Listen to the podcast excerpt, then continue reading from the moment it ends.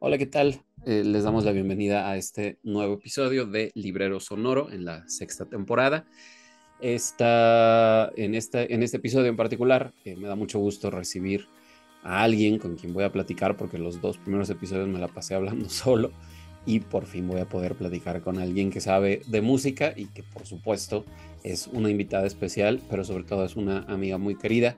Estoy hablando de Guadalupe Caro. Yo soy José Manuel Suárez y pues estamos eh, a cargo de este episodio en el que vamos a estar platicando, vamos a estar compartiendo algunas cuestiones alrededor de los 60 años de Nacho Cano, uno de los tres integrantes del grupo español Mecano, un grupo eh, emblemático de los años 80, pero justamente lo que queremos platicar hoy pues es esa trascendencia o lo que ha hecho que Mecano siga vigente y siga vigente en una especie de atemporalidad que tendrá que ver quizás con la música, quizás con la letra, quizás con la composición eh, contextual en su momento, quién sabe con qué tiene que ver, ya lo estaremos platicando. Eh, Guadalupe, muchas gracias por aceptar esta invitación. Cuéntanos un poquito sobre ti. Bueno, pues este, pues bienvenidos a los posibles potenciales escuchas. Em, sí, yo soy Guadalupe Caro y gracias por la invitación. Está padre el tema. Este, soy musicóloga, eh, estoy en Campus EM, directora nacional del programa del ETM y bueno, otras monerías, ¿no? Eh, pero bueno, hoy es para conversar sobre Mecano, un grupo que, que marcó cierta pauta en, en, la industria, pero pues que sigue de alguna manera muy presente en la memoria colectiva de, de, de quienes andamos rondando ciertas edades. Y además de personas mucho más jóvenes, ¿no? Que tú y que yo, que siguen también cantando algunas canciones de Mecano, haciendo covers o explotando esta, esta idea del, del grupo que en su momento cambió la manera de escuchar el pop en español o abrió ciertos caminos para otros grupos similares algunos que desaparecieron, algunos que continúan y bueno, pues de ahí la, trascendencia. Y nos vamos a centrar, si bien son tres figuras en Mecano, Ana Torroja, la vocalista, José María Cano e Ignacio Cano, pues nos centraremos en la contribución especialmente de Nacho Cano, ¿no? Por estos 60 años de, que está cumpliendo en 2023, que de hecho ya los cumplió, cumplió en febrero. No porque José María y Ana no sean relevantes, por supuesto que lo son, especialmente José María por la composición o por la mancuerna que hace también con su hermano. Eh, de hecho, Ana Torroja no compuso ni una sola canción de Mecano. Oh.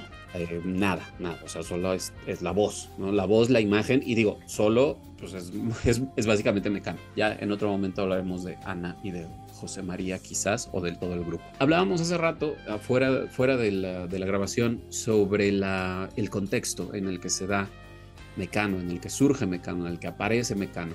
Mecano es un grupo español, un grupo que a finales de los años 70 empieza a medio gestarse, sobre todo en proyectos de José María Cano, que originalmente, y si buscan los videos en YouTube, van a encontrar una de sus, de sus primeras actuaciones. José María Cano es el que canta, toca la guitarra y Ana Torroja hace unos coritos ahí muy, pues insignificantes para, la canción. De hecho es súper cursi esa, esa, presentación, la ropa súper eh, holgada, los cuellos altos, o sea, como muy puritano hasta cierto punto.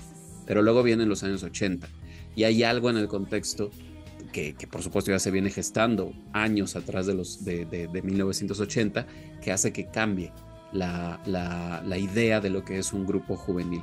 Entonces cuéntanos un poquito del, del contexto y por qué Mecano es relevante en ese contexto. Bueno, pues a ver, o sea, tenemos que irnos un poquito a la época franquista, ¿no? A los últimos años de Franco. Y hay que recordar que con Franco en España toda la producción cultural pues estaba sesgada, es decir, había por un lado mucha censura, digo, obviamente Federico García Lorca siendo el epítome de, digamos, de toda esa represión cultural, pero en los 70 en la música popular española había un apoyo hasta cierto punto del franquismo con ciertas eh, restricciones, ¿no? O sea, les hablo de, por ejemplo, figuras de la talla de Julio Iglesias, Rocío Durcal, eh, el propio Rafael, que fueron auspiciados por el franquismo.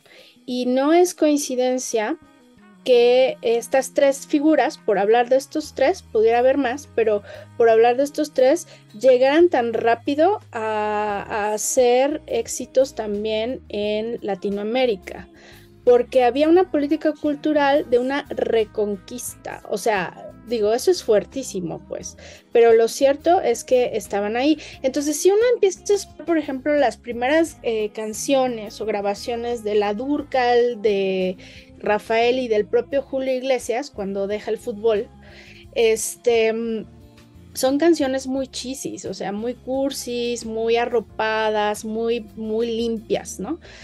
Pero ¿qué pasa? Bueno, Franco obviamente este, muere, se da la transición hacia una política democrática y republicana em, y comienza a, lo que algunos musicólogos le han llamado la transición hacia, em, hacia, la, hacia la movida española, ¿no? Que eh, por supuesto eh, es cuando vemos a los Julios Iglesias, a las Rocío Durcals y a y al propio Rafael haciendo cosas completamente diferentes, ¿no? Digo, al punto tal que incluso Rafael Em, va a ser tomado, ¿no? Como una especie de icono de la comunidad LGBT en ese momento, ¿no? Siendo que él nunca, eh, digamos, em, a diferencia de Juan Gabriel, que quedó muy ambiguo su, su identidad em, en ese sentido, pues el caso Rafael es, es, diferente, ¿no? Porque pues él totalmente hetero o al menos cisgénero, ¿no? Pudiéramos decir. Pero claro, claro, sí, o sea, pero totalmente con un camping, ¿no? En sus actuaciones, etcétera. Y bueno, y Julio Iglesias yéndose como a este extremo de la masculinidad hegemónica, ¿no? Como cantante. Y hay que recordar que, bueno, Julio Iglesias, así en, en cosas que a nadie le interesan, Julio Iglesias tiene el récord Guinness de más discos vendidos en China. Este, eh, sí, o sea, uno pensaría que ese señor no hizo nada porque, ah, pues, ¿quién de las generaciones nuevas este, lo identifica? Pero lo cierto es que sí abrió un paradigma, ¿no? o sea, fue abriendo camino para, para lo que fue la, la movida.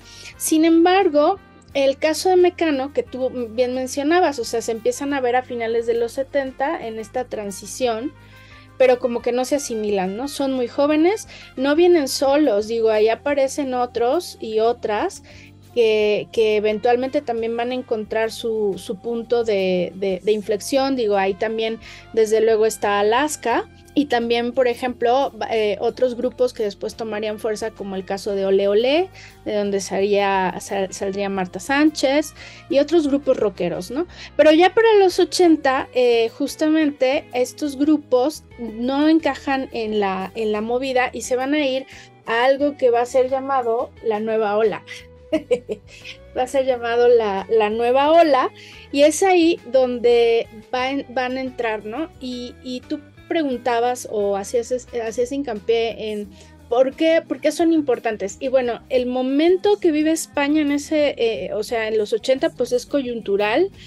En México va a haber eco también, ¿no? Porque hay que recordar que el monopolio eh, musical, pues es, es, de las televisoras, hablemos de Televisa, o sea, las televisoras, entiéndase Televisa, y lo que más se consumía en ese momento por las audiencias jóvenes o adultas jóvenes, pues era la balada cosmopolita, o sea, en México estaba, por supuesto, sonando Amanda Miguel, Daniela Romo, este, el propio Juan Gabriel, etcétera, etcétera, ¿no? Pero entonces, ¿qué pasa con estos jóvenes que se presentan? Si uno revisa las primeras canciones de Mecano, te vas a dar cuenta que hacen una especie de simbiosis entre New Wave, que estaba muy fuerte en ese momento, ¿no? Y una propuesta muy postmoderna, ¿no? Eh, ¿Por qué? Porque, bueno, em, de entrada, el uso de, bueno, que se presentaran como un trío en vez de un eh, conjunto, digamos, o un ensamble rockero tradicional, o sea, un ensamble de batería, bajo,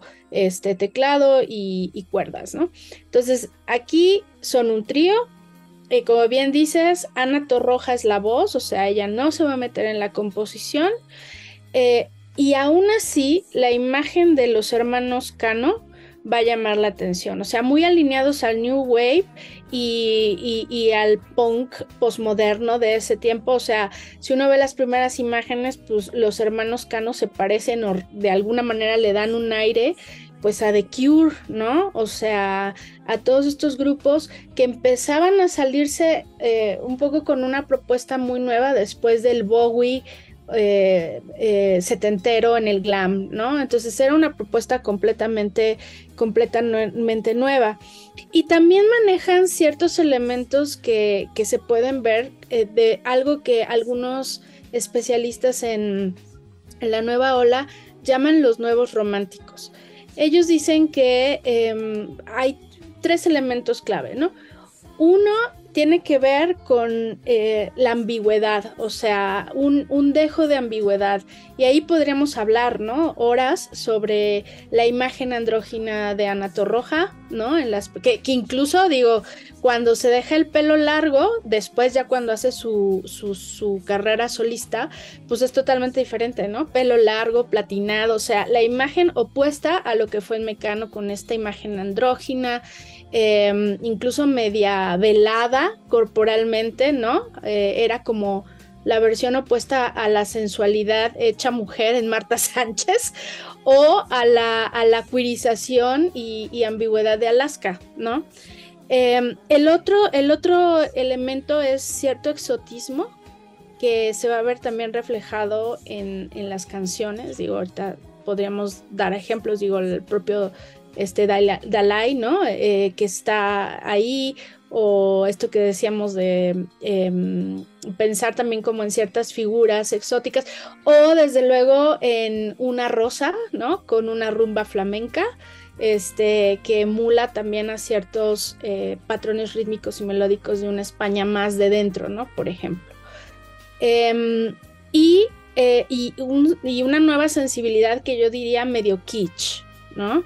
O sea, como que también que juega con esta New Wave, o sea, no son de Patch Mode, pero sí suenan un poco, ¿no? Y el sintetizador está muy, muy, muy, em, forma parte pues de su identidad musical. Entonces, creo que Mecano ahí, ahí va a encontrar un nicho perfecto que va a hacer eco en el caso de México, este, pues también con una necesidad de salirse del monopolio o de lo que uno escuchaba este, a través de las televisoras y la radio, ¿no? Que pues era lo que había.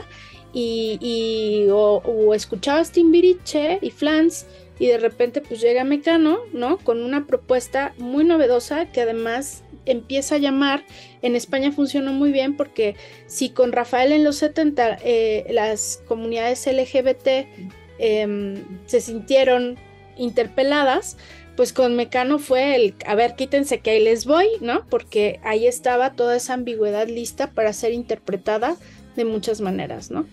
Y acá en México, pues yo creo que también, o sea, llegó a ser una propuesta diferente a lo que se estaba mm, teniendo y apelando a una sensibilidad completamente, no sé si completamente diferente, pero a lo mejor con, nuevos contenidos narrativos de cómo veníamos cantando el pop, ¿no? Entonces, em, creo que ahí estuvo lo novedoso, ¿no? Entonces digo, esto es un poquito como para poner en contexto de dónde viene Mecano y cómo hace eco tanto en España como en Latinoamérica y principalmente en México. Que obviamente lo que, lo que estás mencionando nos lleva a toda esta cultura pop, ¿no? O sea, la, la cultura pop, el, hablar del pop ya con seriedad, que lo hacemos más bien hacia finales del, siglo XX y obviamente el siglo XXI, estudiarlo, etcétera, etcétera, es algo que no se, no se ve en los años 80. O sea, el pop siempre ha sido menospreciado de una forma u otra. O sea, si nos vamos hasta los años 60 o inclusive mediados de los años 50 con la pintura eh, de arte pop británico, que ahí es donde inicia realmente el pop, pues es vista como, ¿esto qué? O sea, es entretenimiento, esto no funciona, como si el entretenimiento no fuera o no tuviera o no pudiera tener la capacidad de hacernos pensar. Y justamente mencionabas nuevas narrativas, nuevas narrativas del pop que las vemos en las canciones de Mecano. Hablabas de, los albores de, la, década de los años 80 y justo en, el, en 1982 Mecano publica su primer álbum o les hacen su, primer álbum ya como, como un éxito comercial que se llama Mecano. Es muy ecléctico en muchos sentidos, la, la mano de José María Cano aporta cuerdas, aporta eh, pues instrumentos, y lo pongo entre comillas, más análogos, yo estoy diciendo una tontería, mientras que Nacho incorpora lo, sintético, los sintetizadores, lo, más electrónico. Y como tú bien dices, no es de Patch Mode, y sin embargo se escucha algo del New Wave. Yo pensaba, eh, recién pensando en este, en este podcast, que Mecano podría haber sido una especie de, de Human League hasta cierto punto, pero pero no entra tanto en ello por quizás porque se desprenden de esta, ¿cómo decir? Yo veo The Human League y veo muchos de estos grupos, sobre todo británicos de, New Wave, de, pop y demás, los veo fuera de la sociedad, los veo como asociales, como si sus letras no quisieran hablar de lo terrible que está pasando aquí abajo, ¿no? Con, con, las circunstancias sociales, mientras que Mecano empieza a meterse en, el, en la década de los 80 y empieza a dar un ojo juvenil, pero también te toca ciertas cosas que pueden llegar a ser un poco controversiales, ¿no? O sea, creo que el que más controversia metió a Mecano en sus letras, que el que metió más ojo crítico en un principio fue José María Cano, porque las primeras canciones que hace Nacho, pues son Hoy no me puedo levantar, junto con José María, que por supuesto es una canción de, pues estoy estuve borracho, hoy no me puedo levantar, el fin de semana me dejó fatal, o sea, no hay nada más eh, hedonista y más simplón que eso, pero simplón en el sentido de, que es la vida juvenil, la vida de que, vamos, venimos de una represión o este mundo no quiere escuchar nuestras historias también. O también maquillaje, maquillaje es de, Nacho, a mí particularmente es de las canciones que menos me gustan de, de Mecano, pero me parece un experimento interesante, inclusive, y digo, no soy experto en música para nada, pero me parece muy interesante esto, este tempo, cómo va cambiando y cómo de repente aumenta y luego baja y como si fuera, de hecho se toma como si fuera un, juego. Creo que Mecano en un, inicio, en un inicio es un juego, ya después va a meter un ojo más, más crítico, o bien de ese mismo álbum del 82, Me colé en una fiesta, y, y es también de Nacho Cano, y vuelve la idea, ¿no? Eh, no recuerdo muy bien la, letra, pero dice Coca-Cola para todos y algo de comer, mucha niña mona, pero ninguna sola, luces de colores, lo pasaré bien. Ah, son muy fáciles de recordar las canciones de Mecano, algunas, porque hay otras que tienen sus, su letra bastante compleja, y ahí es donde yo veo diferencias entre la composición de José María y de Nacho. José María le mete más eh, palabras rimbombantes a sus, a sus letras, mientras que Nacho, al menos en los primeros álbumes de Mecano, no, se mantiene más aterrizado en el piso. Entonces, bueno, mencionabas también la, la, que en la movida, pues se habla de esta ambigüedad. No, no, no, sé si te parecía raro escuchar, o bueno, a mí me parecía muy raro escuchar a Ana Torroja, sabiendo que es, que es una mujer o que tiene una voz de mujer, cantando en masculino. Siempre se me hizo súper eso. Sí, o sea, totalmente digo, em, es que pensando en me colé en una fiesta y hoy no me puedo levantar, o sea, son, son, canciones gemelas, o sea, hecho, ¿no? O sea, vas a la fiesta y el otro día no te puedes levantar y además nadie te invitó a la fiesta, ¿no? Entonces, este, sí, o sea, yo creo que es uno de los elementos de la New Wave y del ser postmoderno en ese momento, porque la identidad del joven es el estar ahí, o sea, el, el estar ahí en el ahora viviendo el momento y otra vez, o sea, eh, a, estos, a, estos personajes pues les toca crecer durante el franquismo, o sea, otra vez, ¿no? Con muchas limitantes y que de repente, ¿no? Este, todo, insisto, o sea, si uno leyera las canciones de los tres primeros álbumes de Mecano, en contraposición, digamos, o como una especie de llamada respuesta con lo que hace también Alaska, o sea, es que es la fiesta, ¿no? Este, no me puedo levantar y a quién le importa lo que yo haga, ¿no? Este, entonces son, se vuelven en, narrativas del aquí, el estar, ¿no? El, vivir, el ser joven. Y también por eso em, lo llamaron la nueva ola, porque era la nueva ola, o sea, eso era, ¿no?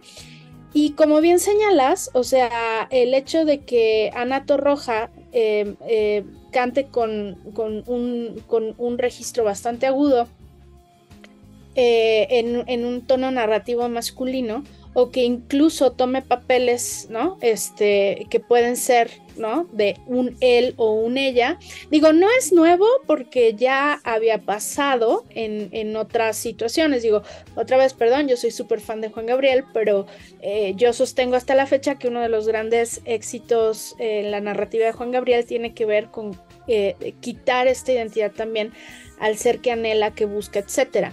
Pero a diferencia de lo que hace Juan Gabriel, o sea, yo creo que en las canciones de Mecano, em, no solamente Ana Torroja se vuelve en, una rareza, o sea, muy queer en ese sentido, sino que también em, a través de esa voz tan melosa, tan versátil para, para lo mismo cantar la rumba de una rosa que Hijo de la Luna o que Barco a Venus, este, logra como enganchar también toda esa nueva sensibilidad que no tiene, digamos, por qué ser pasada por el género necesariamente, ¿no? O sea, no es obligatorio, ¿no?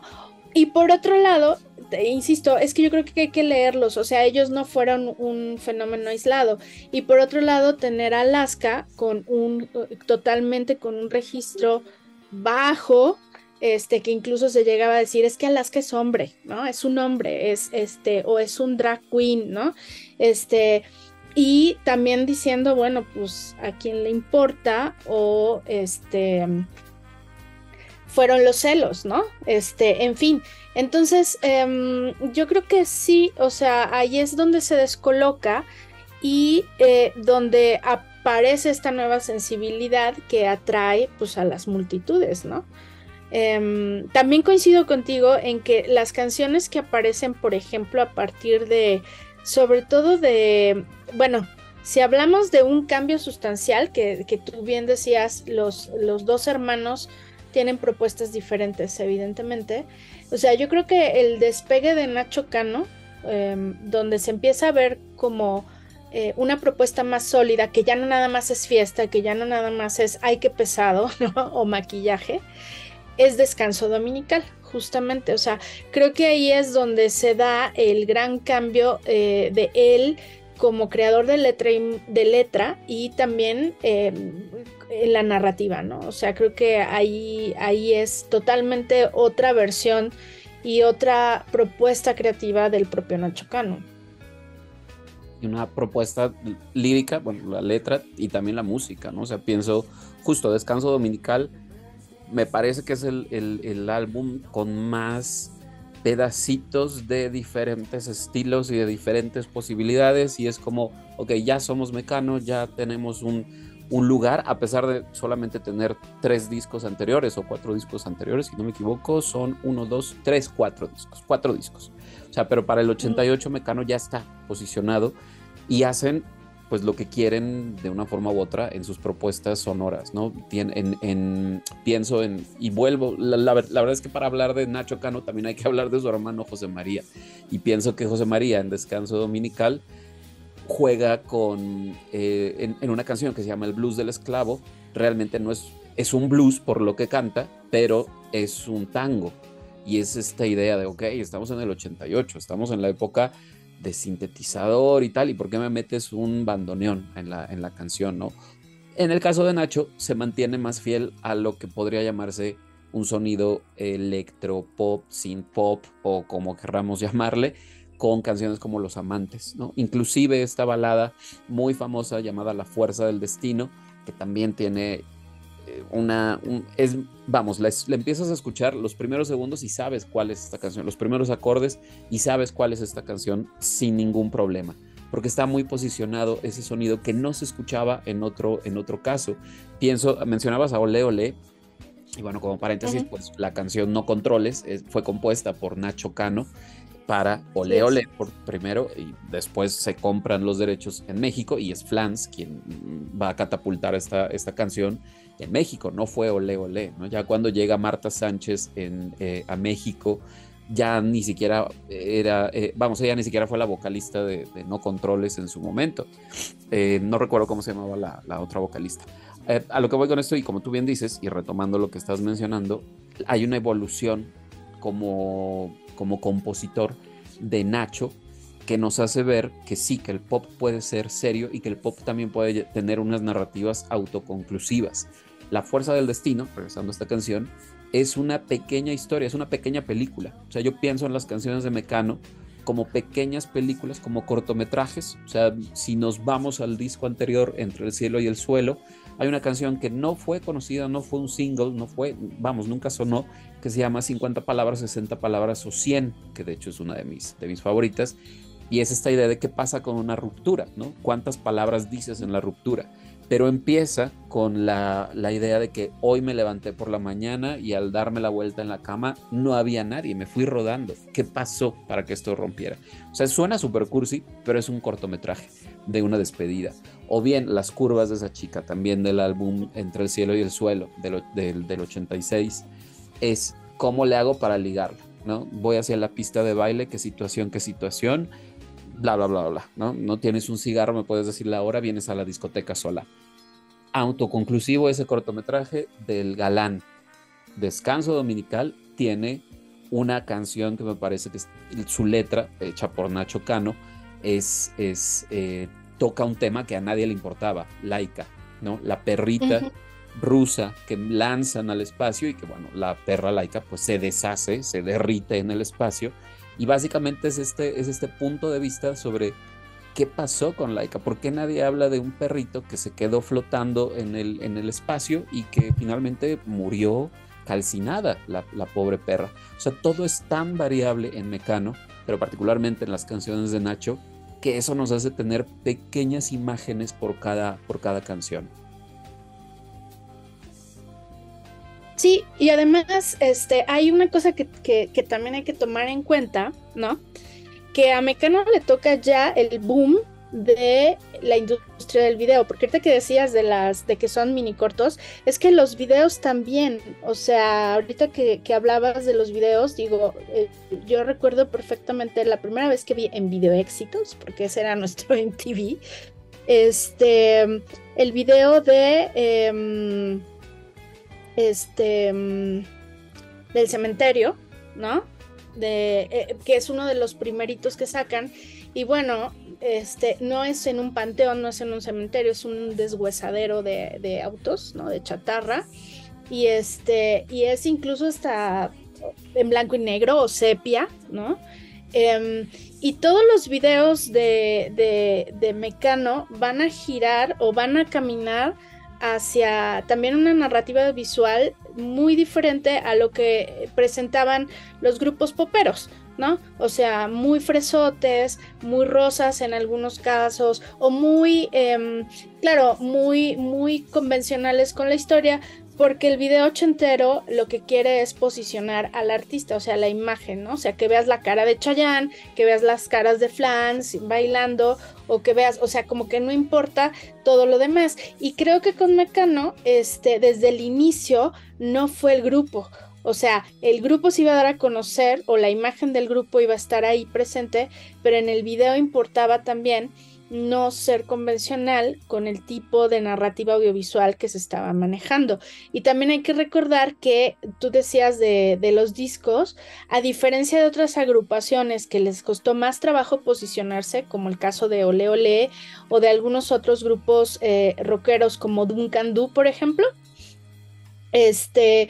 Em, a Mecano los firmó este, Ariola, que después se convertiría en BMG Ariola. O sea, no entraron tampoco por una disquera independiente, sino todo lo contrario, entraron con una disquera muy fuerte. Y también hay que recordar que, bueno, pues las disqueras tenían en los ochentas, em, era parte del modelo de negocio, tenían mucho que eh, ver en las decisiones sobre el producto audiovisual.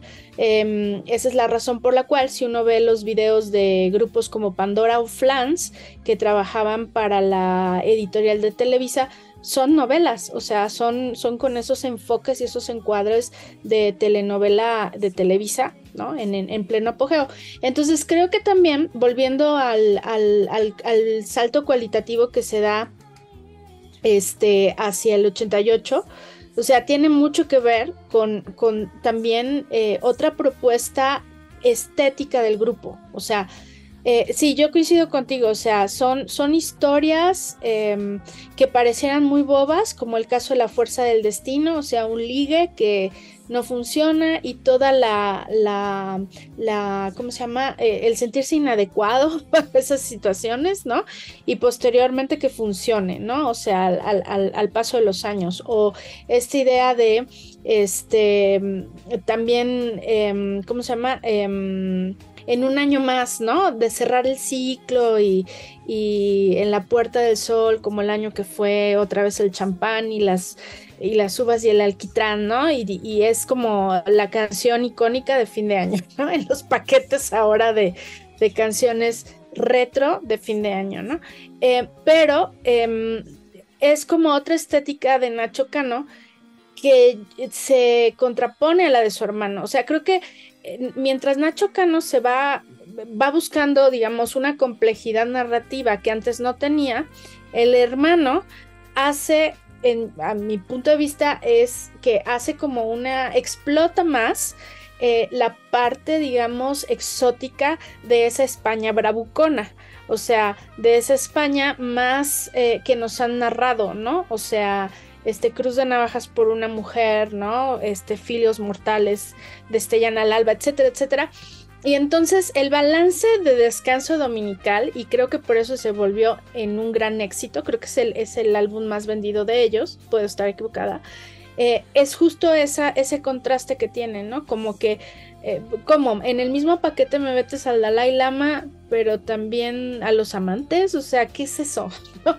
Entonces creo que crean, em, se crea un contraste muy sólido, aunque pareciera un poco extraño, en, una propuesta estética que sí creo eh, depende mucho del cambio de Nacho Cano y no de su hermano, que sigue haciendo, no quiero decir que lo mismo de siempre, porque no es así, pero digamos no rompe su perfil, ¿no? Es como que se mantiene muy fiel a eso.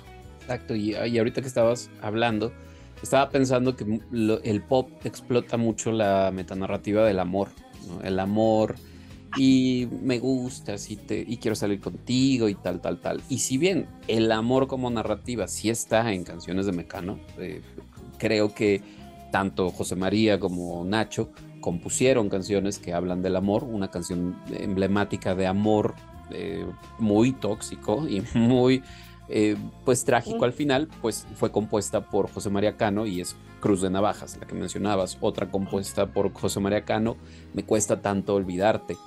Pero inclusive, aunque tocan la metanarrativa del amor, y a lo mejor ahí yo estoy sesgado pues por el, gusto personal que tengo hacia, hacia Mecano, aunque hablan de ese amor, no raya en el tópico supermanido y supermanoseado del amor estilo Timbiriche del amor, eh, de, no sé, no, puedo dejar de pensar en ti, es una canción de Pandora, o eh, te, tengo siempre en mi mente y no sé qué voy a hacer sin ti. No llegan a ese kitsch mm, de la, del sentimentalismo pop, que por supuesto vende y sigue vendiendo hasta en reggaetón, ¿no?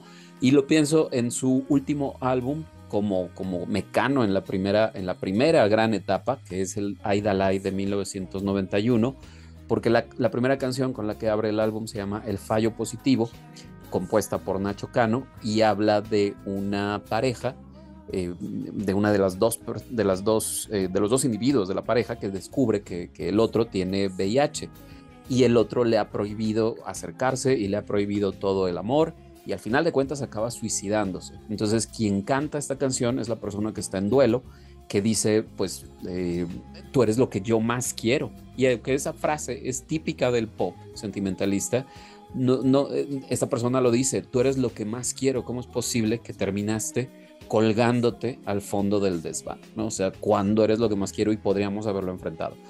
Es diferente esta metanarrativa del amor ni se diga el 7 de septiembre y que curiosamente el día que sale este episodio es justo 7 de septiembre y el 7 de septiembre fue compuesta por, por, Nacho Cano también como el recuerdo de lo que fue, con una especie de saudade, con una especie de nostalgia, pero también con esta duda de pues ya pasó el tiempo y sin embargo seguimos celebrando por costumbre, seguimos celebrando por...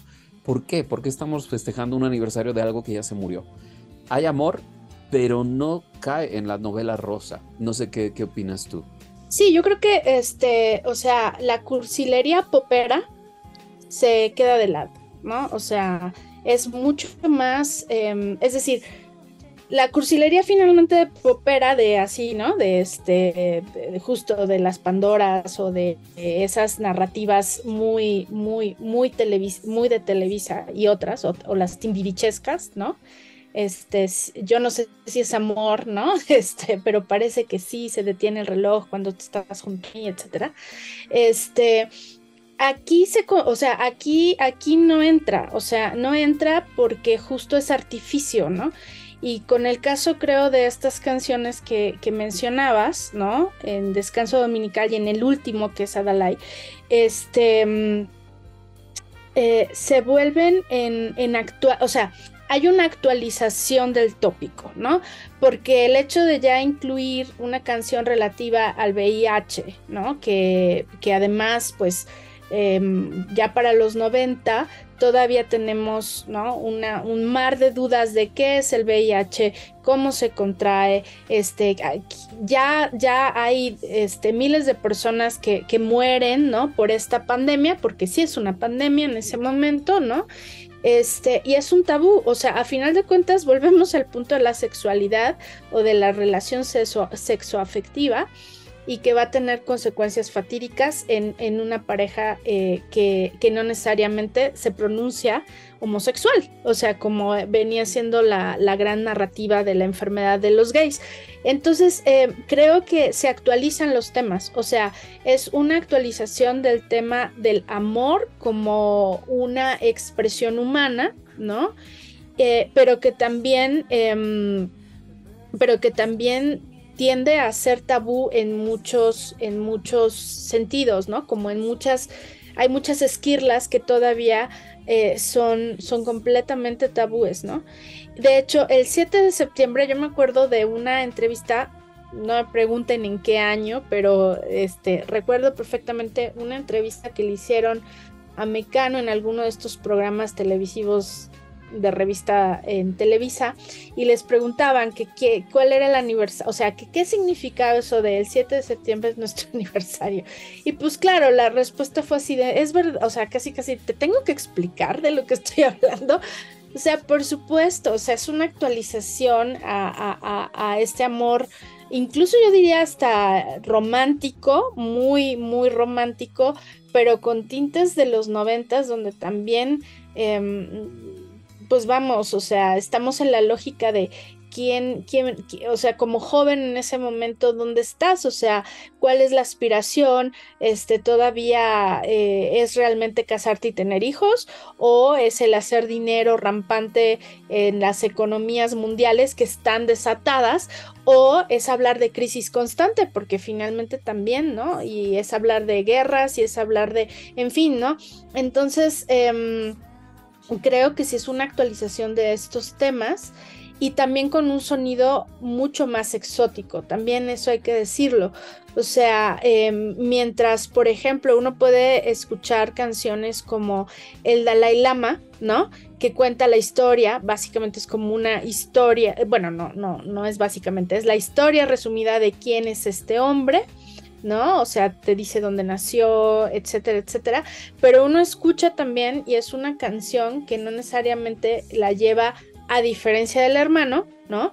Nacho Cano no la pone con sonidos exóticos que pudieran remitirnos al Tíbet o a, otra localidad no, occidental, ¿no? Sino que al contrario, es completamente occidental, ¿no? El, es pop occidental, como bien dices, o sea, podría ser una especie de tecnopop. Este y que no va a, traicionar la propuesta, em, la propuesta que tienen en ese momento, ¿no? De hecho, cuando se separan, em, pues sí fue como muy sorpresivo, ¿no? Así como, ¿cómo? O sea, pero iba todo muy bien. o sea, creo que el proyecto estaba funcionando bien y qué, y qué pasó, ¿no? Eh, y tú hablabas al inicio de esta conversación del legado y, hay que recordar que Mecano hace un doble álbum recopilatorio que por cierto todavía salió en cassette años después cuando se reúnen, ¿no? Hay un reencuentro y hacen eh, un álbum recopilatorio y que vuelve a vender millones. O sea, este, hay que decirlo, ¿no? O sea, vuelve a vender millones. Y la propia, creo que Ana Torroja, en su faceta solista, eh, es Ana Torroja la de Mecano. o sea, hay esa referencia, ¿no? Por mucho que quiso hacer eh, con Miguel Bosé y con Alex Sintek y con otros artistas como para quitarse y sacudirse un poco como eso de es Ana Torroja la de, la de Mecano. Y curiosamente a Marta Sánchez eh, es, es, el caso opuesto. Nadie recuerda a Marta Sánchez de Ole Ole, es Marta Sánchez, ¿no? Punto.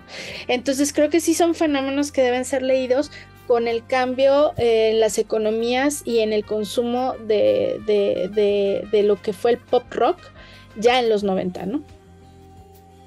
Y eso que mencionas es, es muy curioso, ¿no? Ana Torroja, la de Mecano. Sí, la, la que cantaba Mecano. Y aparte de todo, Ana Torroja en su repertorio en vivo, en conciertos, sigue acudiendo a Mecano. Tuve oportunidad de verla en octubre de 2019 ya los músicos se habían ido, ya había acabado el show, la gente le estaba pidiendo y Ana Torroja dijo, bueno, ¿cuáles quieren? ¿Qué quieren que les cante ya a capela? Todas canciones de Mecano, absolutamente todas. Eh, siendo que ya dentro de su propio repertorio las tiene ya muy integradas y todo con sus arreglos. Pues sí, finalmente es, eso, ¿no? El pop como tal, pues es una gran aspiradora, pero también ciertos productos emblemáticos y que rompieron esquemas también son grandes aspiradoras que pesan y que al mismo tiempo pues, van a seguir en la, en la mente del, del, inconsciente colectivo mientras estemos vivos, quienes hemos escuchado esto, y mientras el legado continúe. Eh, justo y ya para ir terminando, hablabas del último disco de, de Mecano, después del, del, más bien cuando se reencuentran en 1998, y ahí ya el, el Nacho Cano, el compositor, tiene, y me atrevería casi a asegurarlo, pero tiene la única canción en la que Ana Torroja canta a través de los ojos de una mujer y canta como un, como un personaje femenino. Esa canción se llama Cuerpo y Corazón y es mm. acerca de, una, de una prostituta, quien, quien en, el, en el coro dice, eh, no, sé, no sé el momento ni la razón en que puse a la venta cuerpo y corazón. Y efectivamente habla desde, desde ser mujer, ¿no? Eh, voy a citar una parte en la que dice, y los bandidos llaman zorras a las que viven como yo, lo que otras cobran en roperos, joyas o cruceros. Y es la única vez, y podría asegurarlo, es la única canción de Mecano en la que Ana Torroja efectivamente está incorporando una voz o, una, un punto de vista femenino, compuesta por supuesto por, por Nacho. Y también hay otra canción en este, en este álbum del 98 que se llama El Mundo Futuro y es una utopía pseudo futurista en la que dice, pues el tiempo va a pasar y cómo va a ser el mundo futuro, ¿no? O sea, eh, habla de, cosas inimaginables que pueden llegar a pasar. Que por supuesto, para el 98, pues sonaban un poco, un poco bobas, ¿no? no, no, no tengo en la mente específicamente qué se le ocurrió a Nacho, pero hablaba como de...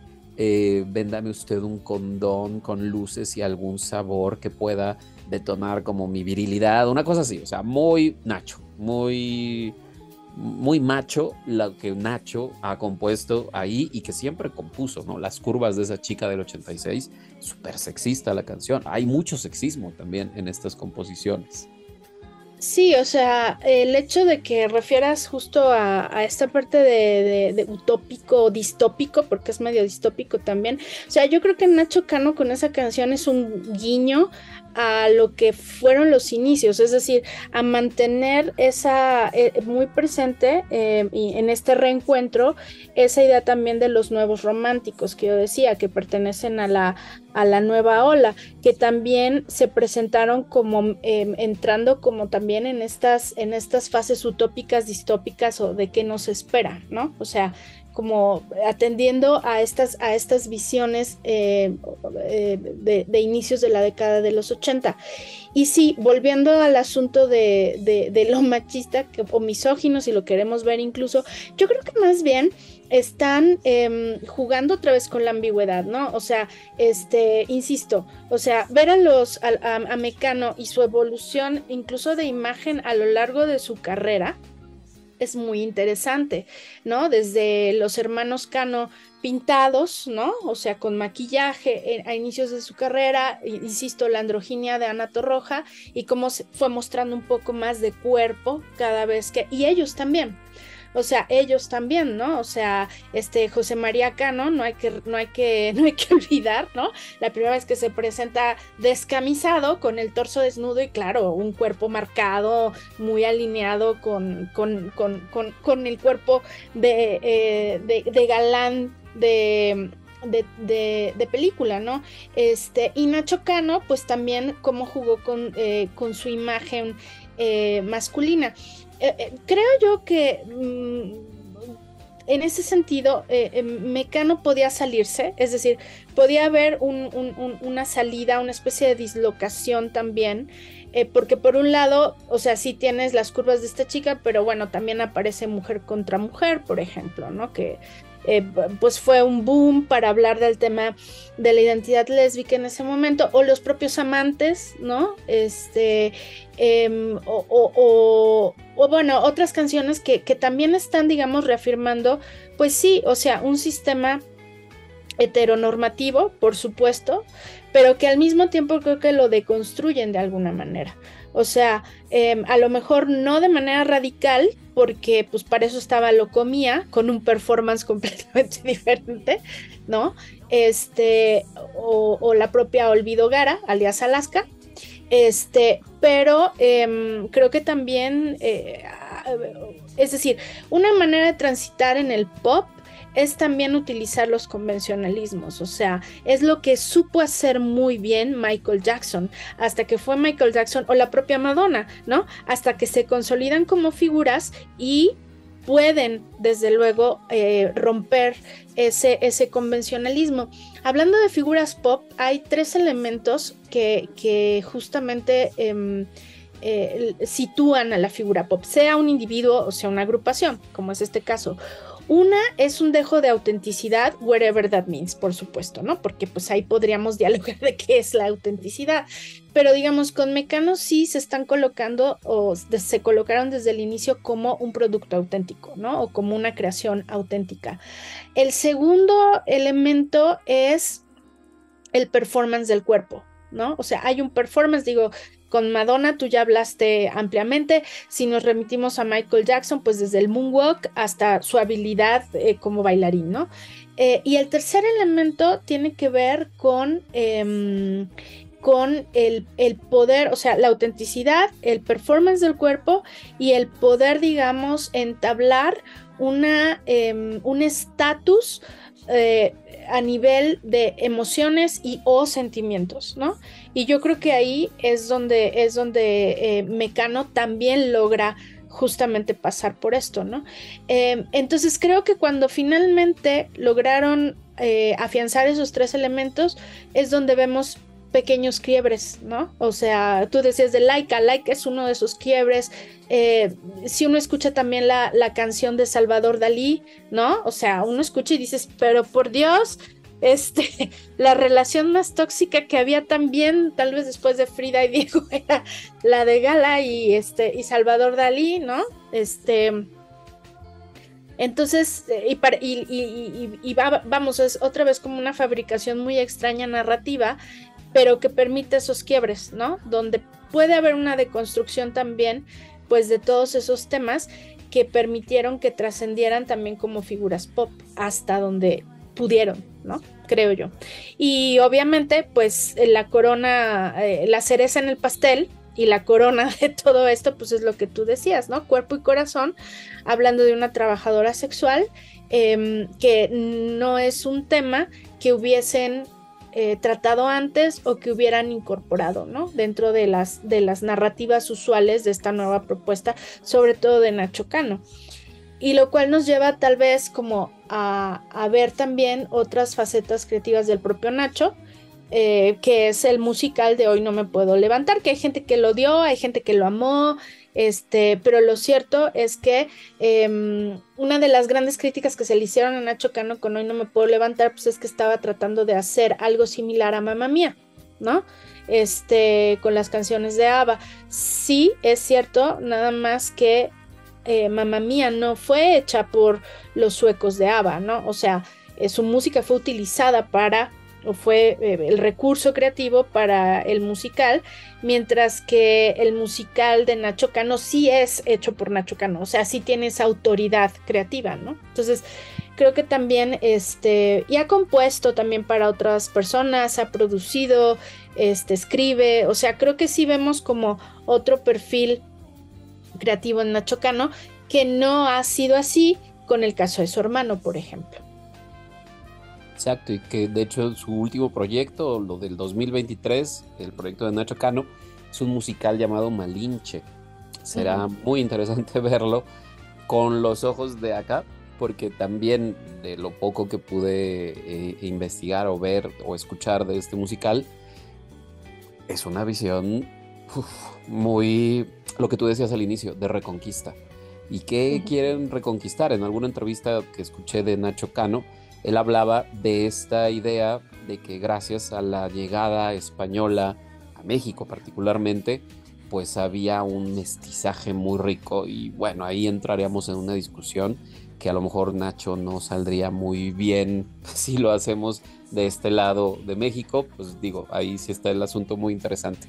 Habrá que ver qué, saca en este, en esta música, que de hecho ya está por ahí, se puede escuchar en Spotify. Es interesante eh, lo que está experimentando. Eh, pero bueno, más allá de eso, el legado que más nos llega a nosotros como, como, como personas propias de esta cultura pop, pues es el legado que deja en Mecano. Y por ahí una canción que tuvo como solista, ¿no? Vivimos siempre juntos. Ah, Se llamó en el 94 o 96 uno de estos primeros álbumes que, saca como solista. Él no la canta, de hecho ese álbum que se llama El lado femenino está interpretado por, por, cantantes, por mujeres cantantes, y él no pone su voz ahí, ¿no? Es como una idea de, bueno, pues eh, todas estas canciones van por el lado femenino. De nuevo, un binarismo, binarismo que tenemos, pues sí, que obviamente no, no, no, no se puede negar, y menos en los años 80, los años 90, en los que la idea binaria de, la, de la realidad es esa, aunque Mecano puso el dedo en la llaga con mujer contra mujer o puso el dedo en la llaga con una canción que se llama No tienes nada que perder, compuesta por Nacho, que habla de un chico que está en una institución mental y todo lo que se inventa, inclusive en Barco a Venus del 83, Nacho ya metía esta idea de, dices que has viajado eh, a Venus, sabes que nunca has ido a Venus en un barco, ¿no? Déjalo ya. No sabemos si es una cuestión de una condición mental, no sabemos si es una cuestión por, por la droga o por las drogas, por el cóctel que por supuesto Nacho ha dicho que en su momento, en la época juvenil, pues acudían a ello, pues porque es la época, es la movida, no lo sabemos. Pero Mecano, su legado es haber tocado cosas que otros no tocaron o haber tocado lo mismo, pero como tú decías, renovando las historias, renovando las metanarrativas, experimentando con canciones, metiendo en, por ejemplo, en Dalai Lama, en Descanso Dominical, perdón, metiendo hasta un clavicordio en una de las canciones, ¿no? O sea, sea real o no sea real, a lo mejor es el mismo sintetizador, es el sonido de un clavicordio que no tiene nada que ver con todo lo demás. Entonces, bueno, pues esa es la, razón para platicar contigo de, Nacho Cano, este, de, para seguir recordándolo, creo yo que no puede volver a haber un fenómeno llamado Mecano, porque el mismo contexto en el que estamos es distinto. Habrá otros fenómenos, habrá otras cosas, habrá otros legados, pero ese mismo legado que a mí me recuerda o que me hace sentido, inclusive con el nombre del grupo, es el legado hecho con pedacitos, como el juego mecano. El juego mecano son pedacitos, son pedacitos diferentes que en su conjunto crean un absoluto. Eso es mecano. Creo que cada canción es un pedacito, es un, pedazo del juego y en su conjunto crean todo esto que es a veces difícil de catalogar como una sola cosa y que se llama mecano. Y bueno, pues Nacho Cano tiene muchísimo que ver con ello. Sí, totalmente. Y yo creo que mm, Em, ahorita que te escuchaba, este, pensaba yo también en cómo em, hacia los noventas, bueno, entre los ochentas y los noventas más bien, este, hubo como este, yo diría, esfuerzo ocioso, porque no fue fructífero evidentemente, pero hubo como este esfuerzo ocioso de meter en el, en el mal llamado eh, movimiento de rock en tu idioma em, a Mecano ¿no? O sea, estaban como muy, forzados porque quisieron empaquetarlos junto con otras figuras que tampoco eran rockeros sino poperos, pienso por ejemplo en los hombres G, este, y, hubo como, no, estuvo muy forzado y, al final no pudieron, o sea, al final Mecano se quedó afuera como de estas grandes etiquetas y, pensando en lo de ahora que, que está muy eh, presente ahorita, bueno, antes de la pandemia hay que recordar que traíamos un movimiento muy fuerte, este retro, eh, auspiciado en la nostalgia noventera, con estos pop tour, ¿no? Donde se juntó como a estas bandas desde Jeans hasta este, em, los Cabá y toda esta gente. Em, y, cada vez fueron sumando más y más gente, ¿no? Es como un cóctel ahí de, de, artistas que, se presentan en, estos foros y que, y que como que apelan a una nostalgia. Y, hubo em, grupos o hubo, también lo intentaron, de hecho ya viene un próximo este, rock en tu idioma retro, eh, y simplemente Mecano no cabe. Y no cabe no porque no pueda caber, es que no cabe porque no cabe. O sea, son otra cosa aparte. O sea, no los puedes poner ahí porque no fueron parte de la onda noventera como tal y tampoco del rock en tu idioma. O sea, fueron parte de otra transición que hubo para el pop rock este hecho en España para una audiencia hispanohablante, evidentemente, ¿no? Entonces yo, creo que ahí, ahí está también el legado, o sea, no se puede encasillar tan fácilmente como en un movimiento o en otro, sino que es, fueron demasiado versátiles como para mm, culturalmente como para dejarlos en un polo o en otro.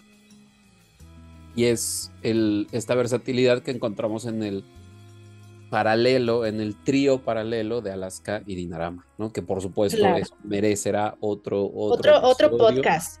Porque también es esa, y son tres, ¿no? Carlos Berlanga, Nacho Canut, que ahí es súper parecido el nombre a Nacho Cano, y aparte de todo, había una rivalidad entre Berlanga, Nacho Canut y los hermanos Cano, una rivalidad que todo el mundo sabía, o que bueno, ya se habla de ello. Ana Torroja y la misma Alaska lo han comentado, que los hombres que componían se la pasaban en una rivalidad, pues para ver quién sacaba la mejor canción. Al final de cuentas, esa rivalidad ayudó a que sean dos pilares inclasificables, porque Carlos Berlanga, que, que lo hizo con Alaska y Dinarama, eh, hizo cosas maravillosas junto con Nacho Canut, ¿no? O sea, Nacho Canut y Berlanga son los compositores de A quién le importa, este, esta, esta canción que has mencionado.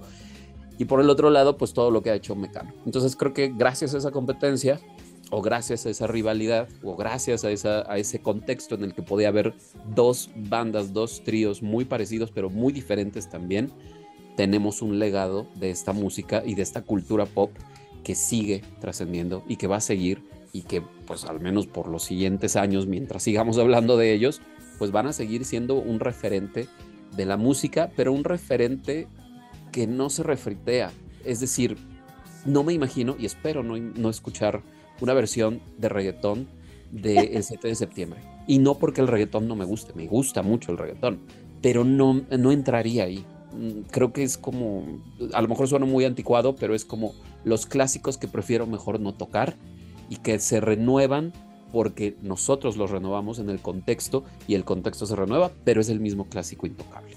Sí, totalmente. O sea, yo tampoco veo un escenario donde haya un cover de Mecano que le quite, pues, o sea, que le, que le quite esa esencia. Es, sería muy difícil. Y creo que por eso también persiste. Y otra vez, yo creo que mm, esa nueva sensibilidad que se puede también recontextualizar, tú mismo lo dijiste, ¿no? Este, o sea, se puede, se puede recontextualizar una y otra y otra y otra vez, ¿no? Este, mm, y, y, queda, digamos, bueno, hablando de versiones solamente o de eh, covers, ahorita me estoy acordando y está sonando en mi cabeza, hay una versión de Hijo de la Luna en catalán eh, interpretada por eh, nada menos y nada más que Montserrat Caballé. Eh, y, justamente, o sea, es una versión que se compuso especialmente para la Caballé, o sea, está en un formato perístico, ¿no? Montserrat Caballé, siendo una de las Em, em, sopranos más importantes en el mundo belcantístico, española, fallecida ya hace algún tiempo, y hay una versión de Hijo de la Luna que por supuesto cambia totalmente, ¿no? Una porque no está en castellano y dos, pues por el estilo. Pero otra vez, ¿no? O sea, fuera de eso, eh, no concibo yo tampoco una versión, este, ¿qué te gusta? Este, eh, mm, eh, cumbia de mujer contra mujer o qué sé yo, ¿no? O sea, creo que no, creo que, creo que sería muy difícil. Claro, puede haberla, pero va a ser difícil que eclipse a las otras. Guadalupe, muchas gracias por, ah, por esta charla, por esta tarde en 7 de septiembre, que digo, no es nuestro aniversario, pero es un, ya pasa a, a, ser un, un tópico de nuestra cultura, ¿no? O sea, cada vez que es un 7 de septiembre, lo primero que se escucha en el antiguo Twitter, pues es la canción de Mecano. Es un referente cultural, es un, es una, está posicionado en ese, en ese sentido. Eh, y bueno, no dudo que hoy en día sigan llorando muchas personas con canciones de Mecano, dedicando muchas canciones de Mecano, personas de todas las edades, y que siga siendo como la banda sonora de su vida, como el soundtrack de sus, de sus experiencias de, vida y demás. Eh, muchísimas gracias por, por, platicar, por darnos también eh, tu conocimiento y todo lo que nos has contextualizado. Eh, vamos a dejar una, una, playlist con todas las canciones que compuso Nacho Cano para Mecano. Vamos a dejar fuera su producción como solista y esa playlist va a estar disponible en la descripción de este episodio y bueno, pues para que puedan escuchar cuáles son sus contribuciones. Evidentemente no van a encontrar las canciones que compuso José María Cano, pues porque el tema aquí es Nacho. Muchas gracias, Guadalupe. A, ti, José Manuel, y ojalá y que la gente que nunca ha oído el 7 de septiembre, pues no solo oiga el podcast, sino también oiga la canción. Entonces, fantástico. Gracias. Muchísimas gracias. Y bueno, pues este fue el episodio para celebrar los 60 años de Nacho Cano y su legado en Mecano y más allá de Mecano. Eh, yo soy José Manuel Suárez y conmigo estuvo Guadalupe Caro y esta es una emisión más de Librero Sonoro. Muchas gracias por acompañarnos. Hasta la próxima.